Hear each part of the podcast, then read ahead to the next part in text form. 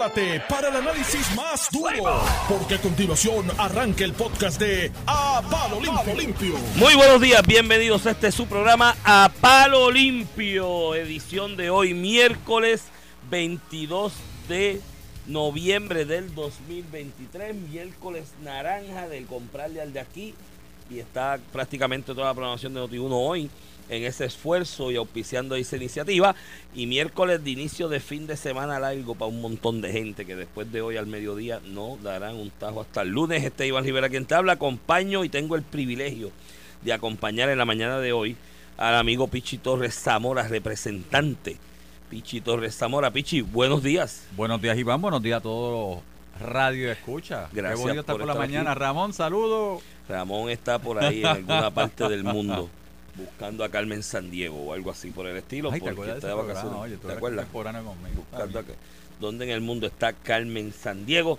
Así pasa a veces aquí con algunos políticos también que, que se, se dan unas pérdidas. Mira, Pichi, a pesar de ser miércoles de casi fin de semana, Bueno, para mí es un miércoles precomerme la pava. Pero como tú sabes que es pava, si tú lo compras Bueno, congelado o tú No, los crías. No, yo siempre pido, yo quiero asegurarte que es una pava. ¿Cuál es la diferencia del pavo y la No pava? sé, pero yo siempre pido la pava. Yo me quiero comer la pava. Con helado eso es difícil, pero nada, tú te imaginas que es una pava. Mira, este, no, no se duerman en los laureles, que ustedes están celebrando ante- antes de tiempo. El Popular se está organizando. No, no, yo... No, fíjate, yo, yo soy de los que cree que no hay enemigo pequeño. Sí, Y en política tú sabes cómo es esto, ganó Alejandro, imagínate. Alejandro, perdóname que me estás escuchando. Alejandro cuando te to- le toque a Pichi por Carmelo, te desquitas de esa. No, molestando a Alejandro. De hecho, lo de Alejandro eh, fue, yo, yo recuerdo bueno, esa fue elección. campaña. Fue una muy buena campaña, estuvo muy bien llevada, eh, pero ciertamente del otro lado, la campaña de, de, de, de Fortuño no fue mala campaña tampoco. No, la campaña de. Yo estuve en la campaña de Y- fue una campaña. De hecho, si esa campaña dura una semana más, Ganamos.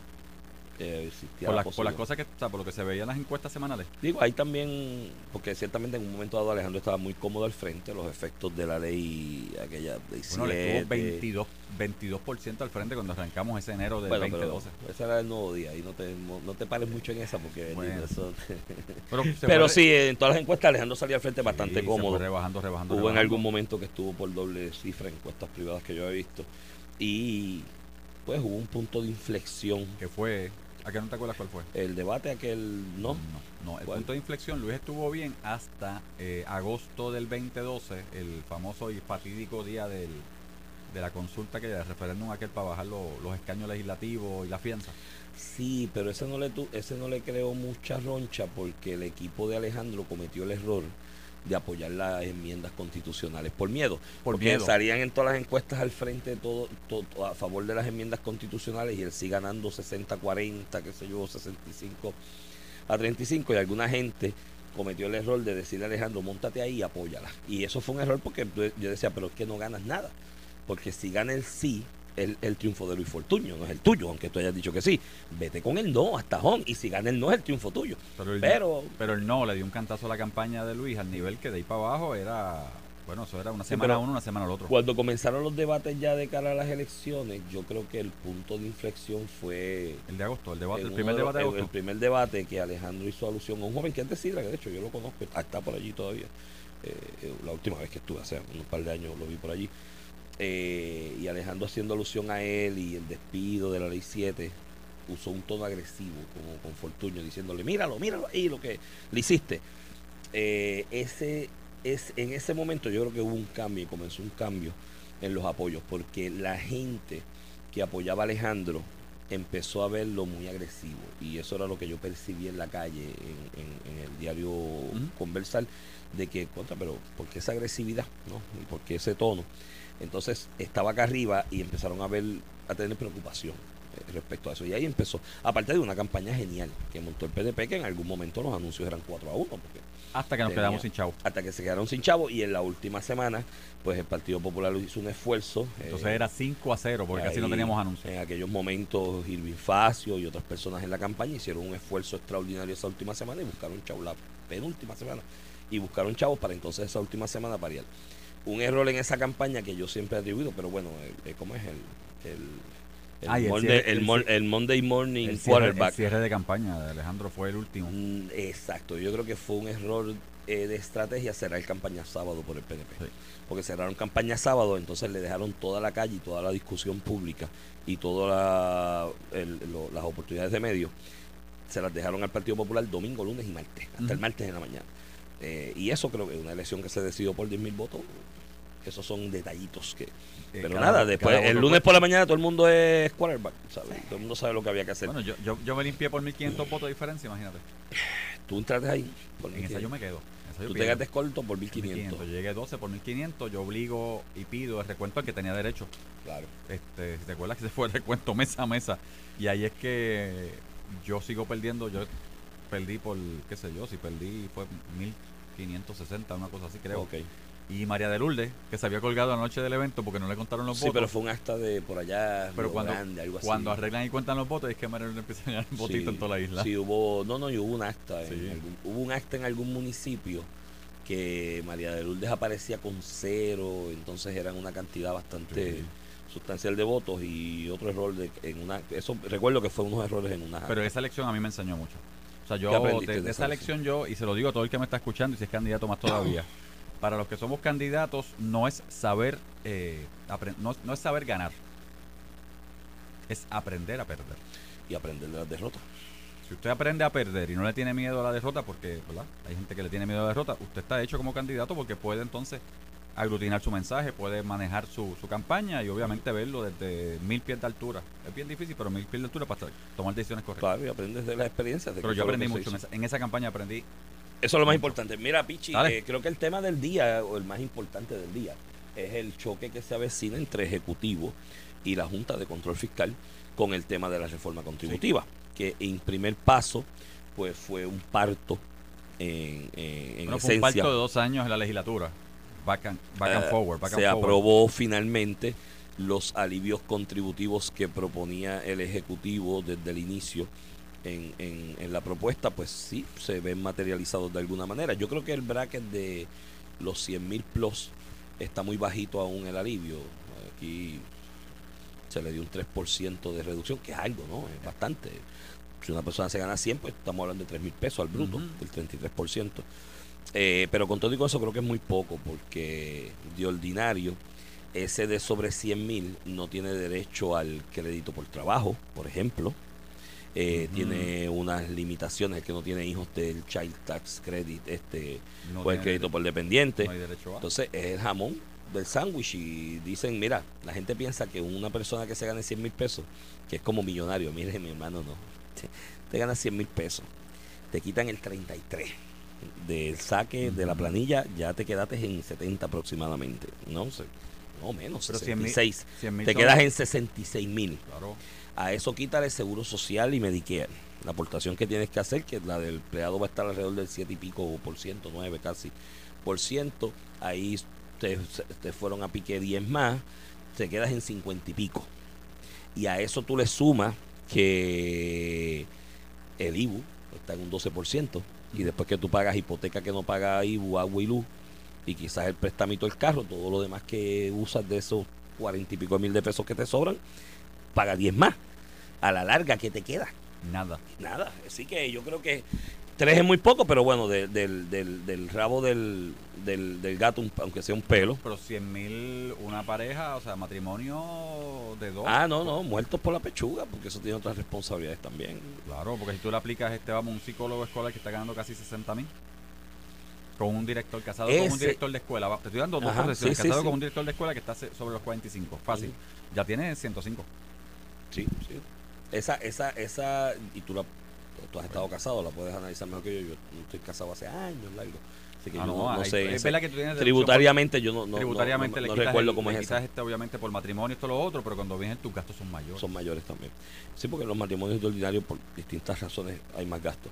Eh, pero nada, eh, de, de todas maneras, ese bracket de sobre los, creo que 40, 41 mil, hasta los casi 100, Ujú. casi 80, 70 y Bajó pico, a 20 y 80, algo. a- a 22. 22. Eso, eso están cogiendo un- De- una buena reducción. De 28 y pico que... Y en términos porcentuales podemos tal vez concluir que es el porciento mayor Ujú. de contribuyentes, de esos que están aportando bastante, ¿no? no eh, así que, Bottom Line, se le hace una, una se le hace justicia de alguna manera al contribuyente, a algunos más y a otros menos, eh, dentro de una realidad de, que el fisco está ingresando más dinero a razón de que con el IBU el efecto inflacionario que está viviendo Estados Unidos, por ende Puerto Rico también y el mundo, pero más en Puerto Rico, eh, eh, tiene como, como resultado final que el gobierno recauda más chavito. Porque cuando, como tú pagas a base del precio del producto en venta en la góndola, por decirlo de alguna manera, pues cada vez que tú lo compras estás pagando un y medio. Y el gobierno, si el, si el, si este celular costaba eh, 800 pesos, Ujú. pues cuando yo lo compraba, pagaba de IBU el 11, estamos hablando de 80 y pico de pesos, casi 90 Ujú. pesos. Ahora si el celular vale mil, por el efecto inflacionario, Claro, con el. IBU estoy pagando 100 pesos, Exacto. no 111 pesos. Entonces, pesos está sacándole como 30 más. Estoy sacando como 30 más, que es por efecto de la inflación, por poner un ejemplo, así Hay pasa más chavos llegando. productos. Pero le están llegando por efecto de la inflación, se le está sacando al bolsillo del consumidor por efecto inflacionario y es justo que se le devuelva algo. Pues claro. Y eso era parte de la ecuación y creo que tiene una fórmula la, la ley que se aprobó y demás, pero la Junta de Control Fiscal dice que no, yo te voy a que decir eso cuál va a es- descuadrar la- a las decir- finanzas y va a descuadrar eh, las arcas del gobierno y esa es la pelea que está Casapichi. Bueno, El gobernador la decir- firmará, ya la Junta ha enviado 20 señales. Creo que habrá litigio en cuanto a esto. Yo creo que la base de estos litigios, Pichi, es, y vi ayer una conferencia de prensa, o parte de una conferencia de prensa, algunos videos que dio Paquito Pared, el secretario de Hacienda, y allí defendió los números. De eso se trata la ecuación al final del camino. De que si esto llega a los tribunales, el gobierno vaya con su equipo fiscal bragado con los números a demostrar la decir- lógica de, de, Yo te voy a decir de mi la pensar reducción. con esto, porque yo todavía no veo la, la, la lógica de la Junta de Supervisión Fiscal de decir que no la quieren aprobar porque supuestamente negociaron 500 y pico de millones en reducciones y de repente ahora vamos a estar en que 750 millones. Yo te voy a decir mi lógica. Mi lógica, bien sencillo. ¿Dónde- el cambio que se hizo entre Cámara y Senado era, se le bajó eh, 2%, si no me equivoco, o 3% a las corporaciones. O sea, las corporaciones iban a recibir más Sí, se le bajó a las corporaciones. Se le bajó a, la reduc- a las corporaciones como un 3% para dedicárselo y dárselo a la clase trabajadora puertorriqueña. ¿Verdad? Muy bien. Yo creo que, porque este proyecto del gobernador no sale de la nada. Este proyecto del gobernador antes de llegar a la legislatura se negoció hace año y medio, dos años con la Junta de Control Sí, Fiscal. sí, los 500 y pico millones. ¿Verdad? Lo que Que está tenemos- diciendo la Junta es negociate Sí. conmigo 500, no me apruebes Yo 700. estoy, cre- yo estoy creído. Pero estoy- los ingresos, yo los estoy- ingresos después de esa negociación Es que dan yo- para es que 700. yo estoy convencido que la Junta lo que está mirando es que ellos lo que quieren es el- el- la baja contributiva corporativa, más que la individual. Bueno, que tú entiendes que es una cuestión filosófica. Claro, la porque ellos entienden Ya, ya, que ellos quieren bajar las corporaciones, la, base, la, la base del contributivo de las corporaciones para mover la economía mediante corporaciones y pequeños negocios corporativos que muevan la economía y hagan negocio, hagan capital. ¿Ves? Yo creo que es filosófico. No ven la parte de la clase media puertorriqueña no ha recibido nada, porque realmente no ha recibido nada, ni tú ni yo, y yo que soy papá solo peor. No, muchachos. Porque tú sabes cómo es esto. corazón. Entonces, y los que el son- corazón y te los que tengo. están y las mamás solas allá afuera y los papás solos que están con sus hijos no han recibido nada. Entendemos nosotros en la legislatura, se llega al entendido correcto de que hay que devolverle más. Mira cómo la clase, como tú dijiste, o sea, la clase hasta los 80 mil baja de 28 a 22. Eso es sustancial. Eso Eso es, eh, un montón. Eso es 6%. Eso es un montón. Y ellos no quieren eso, porque es filosófico. Ese es mi problema, Ya, porque si tú ya. lo miras, Está bien, yo estoy dando 750, tal vez son, ponle 200 millones por encima de lo que estoy dando, pero ¿dónde revierte ese dinero? Esos 750 se convierten en dinero que va al bolsillo del puertorriqueño, se Y se convierte va a gastar. conociendo Y va a volver a la economía, Lo vas a gastar y va a volver por IVA y va a volver por esto y va a volver por aquello y Oye, se y acabó. qué bueno, y qué bueno, porque bueno. una persona que trabaja y que suda la patria y que camina la milla, extra, se merece tener esos chavitos en el bolsillo para hacer otras ¿Y cosas sabes qué? y darse unos lujitos o obtener unos bienes y servicios que se han limitado por años. Y si no corporativamente, ponle que el, vamos a decir que el 50% de este dinero vaya a corporaciones nativas puertorriqueñas que reciben esa rebaja, es más dinero que van a recibir porque hay más dinero en la calle para ellos. O sea, al, al final se todo retorna al fisco porque vas a recaudar más. Pero yo creo que es filosófico. Yo creo que ellos estaban detrás de las corporaciones. Como no se le dio lo que ellos quieren en las corporaciones, Ya, ya. vas a cambiar lo otro. Pero ahí tenía un problema entonces en un posible encuentro judicial la Junta con el gobierno de Puerto Rico porque a la larga, bajo promesa, no se trata de imposición de fiat eh, filosóficos o ideológicos que tú tengas. Ah, no, se trata de que la caja cuadre Claro, y que ellos- hay un plan de ajuste y que ese plan de ajuste se pueda cumplir con lo que se le dijo a los acreedores que se le iba a pagar. Y eso es lo, al final del camino lo que le va a importar a la juez en esto. Money talks. Por eso, así que si Es es que- una cuestión filosófica, ahí en ese caso, claro, Es que ellos lo pueden probar. el ¿no? gobierno, el gobierno tiene que ir bragado con sus economistas y con su equipo fiscal a evidenciarlo y establecer la- las métricas específicas de cómo se ha monitoreado esto y las proyecciones que se van a hacer en los Nosotros, próximos años. El gobierno de Puerto Por lo menos hasta el 2036. Porque la misma, lo- oye, el mismo plan fiscal de la Junta, que se dejen de basofia, porque esto desde Yaresco era así. El, el plan fiscal y los enmendados. El, El que- enmendado del enmendado. Y el enmendado del enmendado enmendado. Todos han tenido el caveat y un footnote que dice: cuidado, porque aquí en el 2034 se hablaba inicialmente. van Ahora bajar van a bajar porque se van a acabar los chavos de los fondos federales y demás. Con lo lento que van los fondos federales, pues en vez del 34 será el 36 o el 37, pero aquí dentro de 12, 13 años va a bajar. O sea, no, si no, No, hacemos nada. En este si momento, no hacemos nada, va a bajar el ingreso del fisco. Así que sería basofia al final del camino, porque la misma Junta está diciendo esto va a bajar en algún pero momento. en este O sea, momento, la cuenta de reserva del gobierno de Puerto Rico, que es lo que estamos recaudando por encima de lo proyectado, está por est- está líquida, está, está viable, es positivo. sí, sí. ¿Por qué no sacar de ahí para darle al pueblo puertorriqueño? Además es justo porque la mismo proyecto tiene una fórmula de ajuste inflacionario que es lo, es lo razonable. yo porque- personalmente- Digo, paréntesis, paréntesis, Pichi, para que estemos claros en esto, porque nadie se me vaya a confundir y a perdérseme en la malojilla. Yo no creo en la planilla de contribución sobre ingresos, ¿sabes? Yo creo que la contribución sobre ingresos es una atrocidad, es una imposición onerosa que limita el potencial de crecimiento y desarrollo del individuo. Bueno, cuando tú tienes un sistema... sabes, un yo estoy en contra de eso. Yo le pondría sales tax más alto, un IBU más alto. Obviamente no across the board, porque la metida de pata aquí es que le hemos puesto eh, IBU across the board a todos los bienes, productos y servicios, cuando hay unos que tienen más Pero necesidad, otros. Yo, bienes de lujo, los relojitos esos de 20 mil pesos, ¿te acuerdas el cano que tenía relojes de esos? el? Ajá, a eso Los le pones 30. A eso le pongo 25 de IBU, El que pueda pagar ejemplo. 30 mil pesos en una cosa Pues de que esa, que pague 25, o sea, el lujo, el lujo paga más. Está bien. ¿Me entiendes? Y hay otras cosas de primera necesidad que no pagan. Acuérdate que el problema de nosotros es que el modelo... La libreta, el lápiz no paga el- porque el, modelo contributivo de nosotros está desfaseado. Tú tienes un modelo contributivo que siempre lo digo, parte de la premisa de la planilla, parte de la premisa Sí. del ¿Y qué es la planilla la larga? La planilla. Que te diga la verdad el Pero tipo, que el tipo te la diga la planilla, verdad. el Tú sabes. sales tax y las contribuciones de la propiedad para los municipios. Tienen las tres. Sí. O sea, en otros modelos Ah, eso no te lo calculo ahorita. Son las tres. Son las tres. O sea, pero Bien. vuelvo otra vez. o sea, Estamos bien cerca de ser un país socialista, ¿sabes? sí, porque yo, yo una vez estuve en Bélgica y yo recuerdo que el gobierno no, no había ¿Cómo que se llama el de Argentina que ganó este? Milei. Hace falta un Milei. Tráelo para acá, que él No, dijo que vamos a privatizar esto, esto, esto el primer día y se acabó. Una, una, una de, de mis metas en, en- en los próximos tres o cuatro años es crear un fondo con un grupo de gente para traer a Milei unas charlitas aquí un día. Hablar de esto. Porque no, de verdad. Yo una estuve en Bélgica y no pudieron elegir gobierno porque se trancó el parlamento. O sea, algo parecido a lo que pasó en España hace poco. Yo decía, pero no hay gobierno. o sea, ¿Para qué? Me decían, no hay presidente. ¿Para qué? Ahí los ministros saben lo que tienen que hacer y todo el mundo en el gobierno sabe lo que tiene que hacer. Y las cosas funcionan y seguimos hablando de la conversación. El tipo me dice, no, aquí entre una cosa y otra pagamos 50% de impuestos. Y yo, ¿cómo es? Y yo, sí, el de la propiedad, el otro. 50%. Y yo, sí, y- pero es una atrocidad. Y me dicen, no, porque las cosas funcionan. Todo funciona Ah, aquí como en los suizos. Pero entonces aquí es casi 50 y eh, es que las cosas funcionen mucho. ¿Me entiendes? Y tú dices, diantre, mi hermano. Yo creo que la contribución, yo eliminaría la planilla. Cero Bueno, planilla. de, esta, de este proyecto te iba a decir que una de las cosas para mí personalmente, para mí, Mm. más importante es el ajuste por inflación. Sí, eso es el más importante. ¿Sabes por qué es importante, señores, los que están escuchando? ¿Sabes por qué es importante el ajuste por inflación?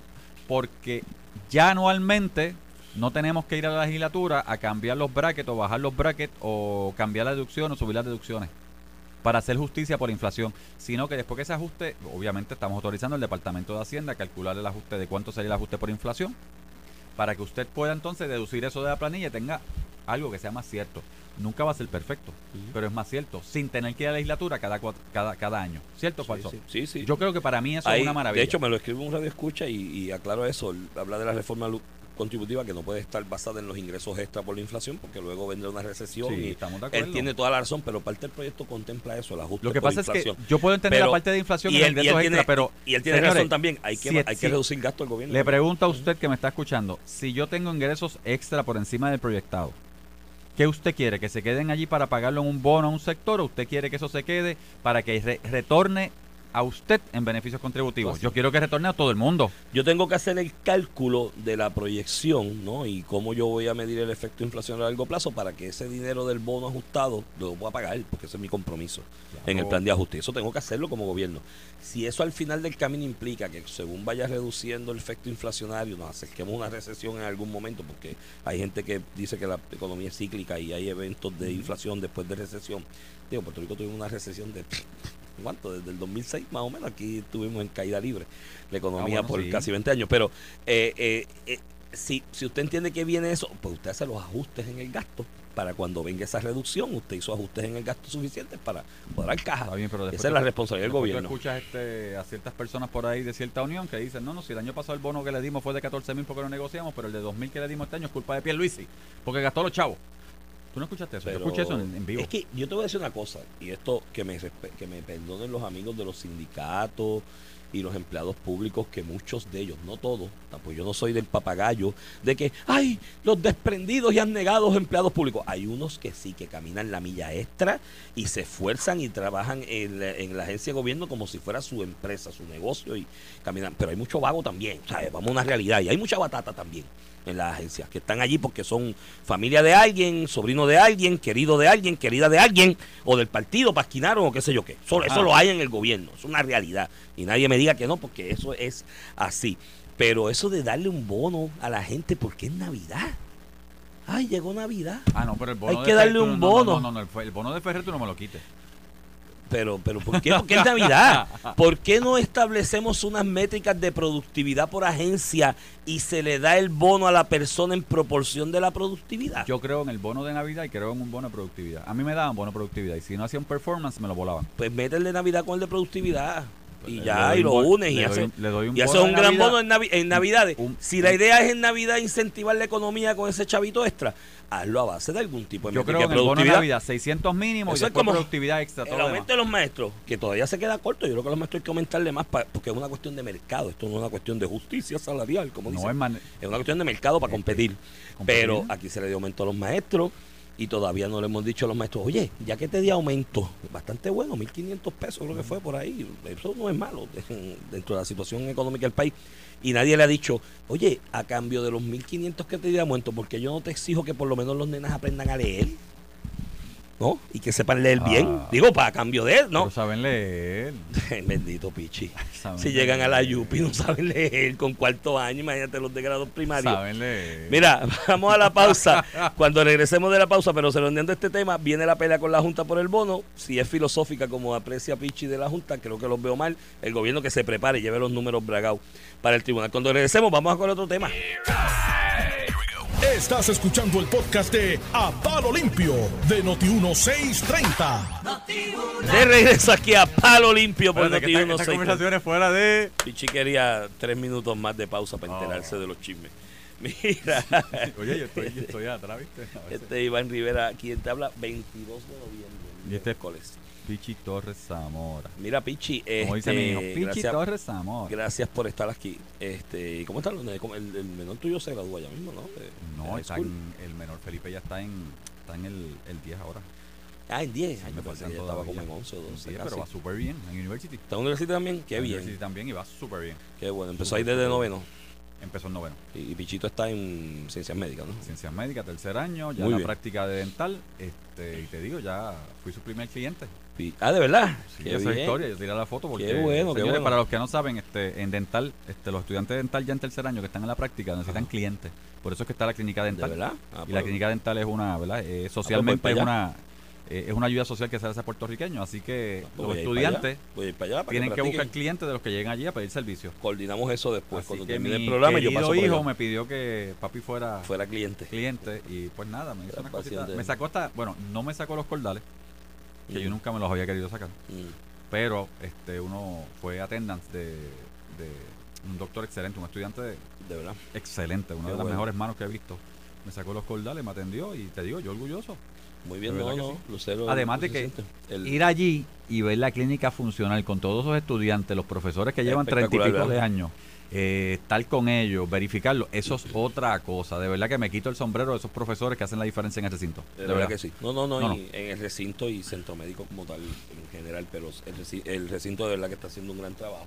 Eh, y yo recuerdo recuerdo con mucha con mucha añoranza, ¿no? Con mucha nostalgia cuando mi vieja, muchos tratamientos que todo el mundo les rehuía darle, se los daba allí en ciencias médicas. De hecho, una intervención una vez que nadie se atrevía y yo con un amigo de estos que hacía el doble título de Derecho y de Medicina, le dije, mira, tengo esta situación, él habló con su profesor y dijo, trae la mañana y resuelta. De hecho, yo, el nene no entendía, este, como tú dices, Pichito no entendía la parte de, o sea, ellos ven ahora la clínica como que es una funcionalidad de lo que están estudiando, de dental, ¿no? Sí, sí. Pero la realidad es que yo cuando yo digo, no, la, la clínica dental del recinto surge como una necesidad para el puertorriqueño es, tiene un ente totalmente social de ayudar al puertorriqueño que en un momento dado no puede, y todavía al día de hoy no puede pagar unos procedimientos y allí se lo dan un costo bien barato. De hecho, tengo un amigo de la operación de la vista, se la hizo allí, en ciencias médicas, que me dijo, ve, eh, que a mí me da miedo la operación de la vista, no sé, se picó después los ojos.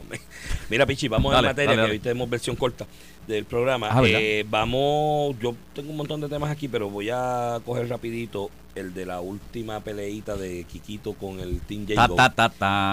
Ayer el Team Jago, ante la madrugada que le dio Edwin Mundo al anuncio, posible anuncio de Elmer Román como candidato a comisionado residente en Washington y los problemas que podía enfrentar por la falta de residencia dentro del año previo y lo que será que toda luce un litigio, ¿no?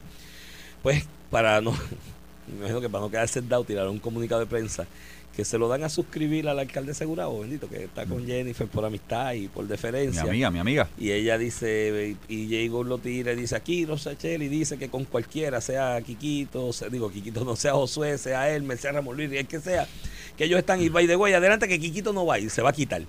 Pues, pues había que desquitarse con algo. Y entonces Quiquito salió y le dio un leñazo, le dijo en bustera, le dijo no mientas más. Y le hizo una lista de las seis mentiras que Diego ha dicho durante esta campaña. Yo creo que se queda corto, ha dicho unas cuantas más. Eh, yo le añadí una séptima a la lista, invité a gente que siguieran añadiendo y ya la lista va como por 20. Cizañero, que La séptima mía fue ayer, porque ayer es que, mano, yo creo que, yo no sé cómo tú lo ves, eh, Pichi, pero uno de los problemas más graves que puede tener un político es que se convierte en una caricatura ante el hecho de, la, ante la discusión pública del país, entre la, la, diatriba política del, del patio. Y ella, con el asunto de los fondos federales, se está convirtiendo como una caricatura. Ayer fue y puso una asignación ahí al Departamento de Recursos Naturales, fondos federales en acción, como dándose la coba de que fui yo, cuando eso no fue ella. Eso fue un gran que desde marzo habían precualificado del Departamento de Recursos Naturales con el gobierno federal y con la EPA. El 2 de marzo enviaron la solicitud del gran desde la Oficina de Calidad de Aire del Departamento de Recursos Naturales. Se le dio el seguimiento adecuado desde el Ejecutivo y varios brazos del Ejecutivo en colaboración con el gobierno de Joe Biden y la, y la, y la parte administrativa federal. Y ayer se anunciaron, antier se anunciaron los fondos. No tuvo que ver nada, nada, ni un dedo, ni un dedo la comisionada residente en Washington y se lo estaba atribuyendo y decía, amiga, ya, papá Dios llora, cuando tú mientes así, papá Dios llora, te mira y dice, no mienta, hija, que eso da dolor. O sea, no puede ya, y entonces creo que ya llegó, se ha convertido en una caricatura con esto. Entonces tiene unos problemas. Ayer Vega Borges en una entrevista en un medio decía, en un periódico, decía, ella tiene su candidato a comisionado ya. Pero no me lo ha dicho, pero tú no eres director ahí, de no te va a decir quién es tu candidato. director electoral. Pues no le va a decir, oye, a tu equipo más cercano, quién es tu candidato a comisionado si es hace tiempo. Entonces, ayer entonces envían un comunicado a nombre de Rosacheli y la alcaldesa Gurabo, barajando cuatro nombres distinto, pues entonces dime la verdad, me estás mintiendo en algún lado. No, sé cómo tú lo ves. Bueno, la realidad, señores, ¿cómo yo lo veo? Primero, en términos de Quiquito, bueno, yo vi el tuit de Quiquito que estuvo interesantísimo. Los, los medios lo han reseñado, pero obviamente, pues en el caso de, de Quiquito, la pregunta que tengo que hacer es, ¿Quiquito va candidato a gobernación o candidato a comisionado? ¿Comisionado? Pero le tiró a Jennifer bien duro. Bueno, pero si lo metieron a él en no, el yo, yo sé, yo, no, no, pero mira por dónde voy. ya le empezaron a minar la base diciendo no va a correr, se va a quitar. Pues yo le ¿por qué Quiquito, también. ¿Por qué Quiquito entonces sale? Porque lo trajeron un comunicado de la campaña. De Jennifer. ¿Por qué la campaña tiene que, esta obsesión sobre Quiquito? Ahí ya te, ¿Viste por dónde voy? Sí, sí. Quiquito responde a un comunicado donde se hace alusión a que él no va a correr y él entiende que él va a correr y estoy plantado y voy para adelante. De hecho, y lo anunció. Pero es que Entonces, le, hacen un daño, es mala fe hacerle daño de esa manera. Porque, hay una mala fe detrás porque hay alguien molesto con Quiquito. hay alguien que no puede... Ah, ¿Entiendes? Yo no estoy diciendo que sea la comisionada. Pero hay alguien de la equipo. campaña, que, del equipo que no ha superado. Ya. Porque poner a Ya. Quiquito y darle... ¿Por qué? ¿Por, ¿Por qué? qué? Quiquito? ¿Por qué Quiquito? O sea, pero obviamente le dan el foro para que él tire un tuit donde evidentemente, ¿qué hace? Bueno, Quiquito sabe que no va a coger voto en la campaña Jennifer si va a comisionado, ¿verdad? ¿Qué necesita? ¿Votos de dónde? De Pedro. De Pedro. de la otra campaña. Sí, porque y, ese si, grupo- y si él amarra esa campaña y si amarra ese campamento, Además- como tú dices, y amarra ese campamento con esos tweets, entonces ahí tenemos. Además que en esencia, en esencia, como todo luce tender, habría más de dónde pescar en el lado de Perluisi, en cuanto a botonetos. Claro. Parece, parece, no, eso lo veremos. Hay una encuesta del nuevo Hay- día que dice que no, pero, No, pero hay que pero ver. si tú ves eh, los representantes de distrito, los muchos alcaldes, los que están más cercanos a la base, están cortando para el lado de Perluisi. Por lo tanto, para Quiquito hay más donde pescar. Entonces, en por, el lado de Perluisi por, en por otro lado, mira, vamos a estar claros. Todos los no, no, te quiero porque quiero ponerlo en contexto en el poco tiempo que tenemos. Todos, todos, todos los comisionados residentes siempre han utilizado el dinero asignado a Puerto Rico como ente de campaña. Ente de campaña, dime si no es verdad. Sí. Todo el dinero, o sea, todos los comisionados de repente decían, ah, llegó este dinerito, llegó este dinerito, a ver, así se, así se enteraran en el pasillo. Sí, o sea, sí. como esto, lo hemos hablado. Todos comisionados, pues Jennifer lo ha hecho. Sí, pero lo ha, lo ha, Pero- lo ha agotado tanto que ya parece Pero, un chiste. pero ¿qué pasa? Que Jennifer lo ha hecho, como cualquier otro comisionado residente, ha anunciado lo- el dinero que viene, pero en este momento que Jennifer es candidata, eso es issue de campaña. Claro. Que le, ven acá, Porque te- cuando el comisionado está alineado con el candidato a No hay gobernador, con el gobernador, pues estamos alineados. Pero Ahora hay como ella problema. se lo está atribuyendo diciéndole estos son unos ineptos que no consiguen nada, pues tú tienes gente como por ejemplo recursos naturales que de ¡Bum! inmediato dijeron no, pero es que eso no es así. Eso lo solicitamos aquí en recursos naturales y lo gestionamos nosotros desde el 2 de mayo y fuimos nosotros. Y ella no movió ni un dedo para esos chavos. Y, Y eso fue lo que pasó. la primaria va a pasar, ¿verdad, Iván? Eh, se supone que en junio. Ok. ¿Qué le queda al próximo candidato? El próximo comisionado residente de Puerto Rico, ¿qué le queda para anunciar? Si entonces tan claro que los chavos que anuncian no los le- consiguió Le queda recoger los cantos de- Ah. después de esa primaria. Mira, manténgase en sintonía que él tiene invitados especiales porque cuando la economía está buena como ahora, usted tiene que guardar los chavitos, Claro no puede sí. volverse loco. Y hacer buenas inversiones. Y gastando y hacer buenas inversiones. Manténgase en sintonía aquí en Noti1. Esto fue el podcast de A, A- Palo Limpio de Noti1630. Dale play a tu podcast favorito a través de Apple Podcasts, Spotify, Google Podcasts, Stitcher y notiuno.com.